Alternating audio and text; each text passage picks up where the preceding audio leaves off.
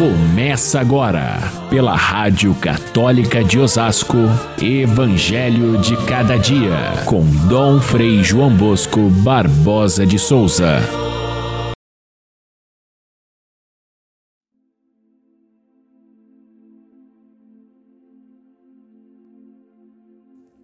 Enquanto Jesus falava, uma mulher levantou a voz no meio da multidão e lhe disse: Feliz o ventre que te trouxe e os seios que te amamentaram.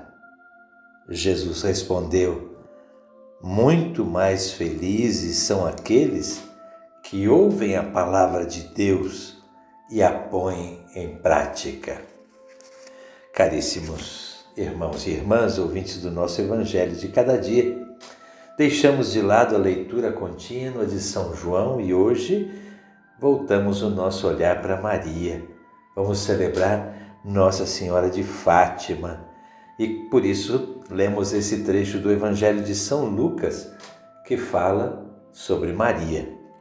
Nossa Senhora de Fátima é uma das aparições mais queridas do povo de Deus e aconteceu num momento tão difícil, tão difícil, em plena guerra, ou melhor, depois que a guerra já tinha devastado toda a Europa e muitos outros países que tinham consequências graves com a sua população.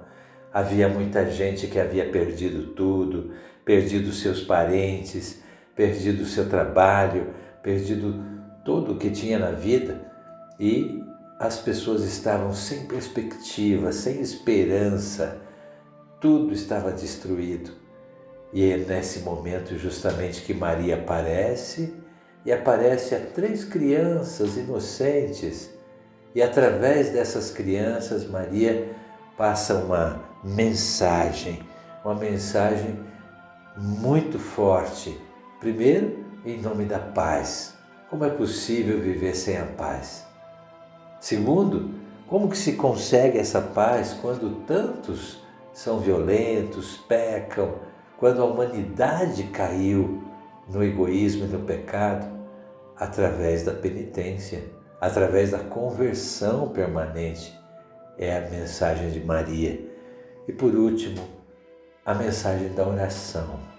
A oração simples do Rosário, que é retomada por Maria como sendo a grande escola de evangelho onde nossos olhos percorrem todo o caminho de Jesus e com os olhos de Maria nós acompanhamos Jesus desde o seu nascimento até a glória do céu, eh, olhando com os olhos de Maria.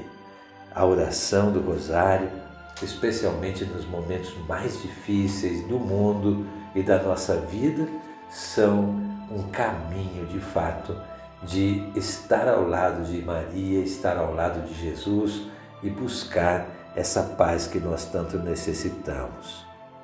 Como todas as manifestações de Maria, é, aqui se trata de uma questão de fé. A aparição de Maria é uma manifestação de fé e é também uma mensagem forte deixada por Maria a igreja, sempre muito prudente com relação a aparições, milagres, ela coloca isso no crivo do Evangelho. E diz assim: se essa mensagem condiz com o Evangelho, condiz com o ensinamento da igreja, então é permitido fazer esse culto, levar adiante essa espiritualidade fazer com que as pessoas, através desse acontecimento, encontrem Jesus Cristo e o caminho da salvação. É assim que a igreja aprovou a mensagem de Fátima, aprovou a aparição de Fátima como sendo um fato que nos ajuda a ver com os olhos da fé Maria agindo no mundo e no coração das pessoas é incrível, mas mesmo aparecendo a crianças tão frágeis, tão pequenas, tão pouco estudadas, eram analfabetas, mas as mensagens continham um conteúdo tão profundo. elas não tinham nenhuma coisa que se contradissesse com o Evangelho. Podia ser realmente da cabecinha daquelas crianças? Ou de fato houve aí uma intervenção de Maria? A igreja considerou que sim. Só podia ser uma força sobrenatural que as crianças tiveram olhos inocentes para compreender e transmitir. Claro, houve muitas contestações, houve muitas pessoas que não admitiram que Maria tivesse aparecido para essas crianças. Houve gente que pensou que fosse simples imaginação delas, mas pouco a pouco a igreja foi acolhendo essas mensagens como verdadeiro caminho de evangelho e assim os muitos milagres que surgiram em seguida foram um sinal de que de fato Deus estava agindo ali por meio de Maria.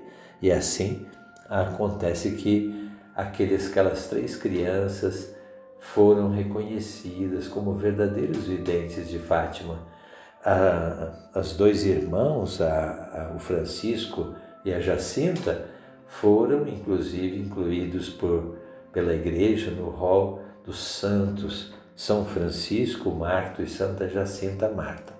A irmã, a prima mais velha Lúcia, essa viveu muitos anos como carmelita, morreu aos 95 anos com muita santidade e são testemunhas do nosso tempo, ainda do século passado, de uma mensagem que perdura por todo o tempo, porque essa, essa mensagem continua perfeitamente atual. Nós ainda estamos no mundo em guerra. Nós precisamos ainda de conversão verdadeira. Nós precisamos da oração e o Papa Francisco até pede que o próximo ano seja o ano da oração para a gente aprender de novo aquilo que é a coisa mais simples do mundo, abrir o coração para Deus, porque o mundo precisa disso para chegar à paz verdadeira. A, a igreja oferece o evangelho de hoje, tirado do evangelista São Lucas, para essa festa de Nossa Senhora de Fátima. Porque ali é uma mulher simples, do povo, que se manifesta dizendo: Felizes os seios que te amamentaram, feliz o ventre que te trouxe. Ora, se Maria estivesse naquele momento, no meio da multidão, tivesse escutado essa palavra, teria vibrado de alegria, porque ela sabia muito bem que desde o início ela foi chamada pelo anjo de cheia de graça. Ela foi chamada por Isabel de bendita, porque ela acreditou. E é a mesma palavra que diz a mulher: Bendita, bendito o ventre que te trouxe. E, e em seguida, Maria deve ter pensado assim: esse elogio não é para mim. Esse elogio é para o meu filho, porque a mulher estava encantada com Jesus, estava é, é, cheia de, de, de, de amor por Jesus e por isso diz aquela expressão: Feliz o ventre que te trouxe. Então, Maria é duplamente feliz por essa expressão de uma pessoa do povo. É incrível como as pessoas do povo se manifestam de coração aberto com relação a Maria. Nós estivemos ainda há pouco tempo na, na Romaria Aparecida com o nosso povo de Osasco. Que bonito a gente ver a expressão simples do nosso povo de amor a Maria. Mas muito mais ainda é a expressão de elogio que Jesus faz, aprofundando e ampliando o elogio feito pela mulher, dizendo que mais feliz ainda é quem abre o coração para a palavra de Deus e a coloca em prática. Portanto, Maria é grande porque trouxe Jesus no ventre, mas é maior ainda porque ela abriu seu coração à palavra de Deus, que é Jesus Cristo, e pôs em prática essa palavra.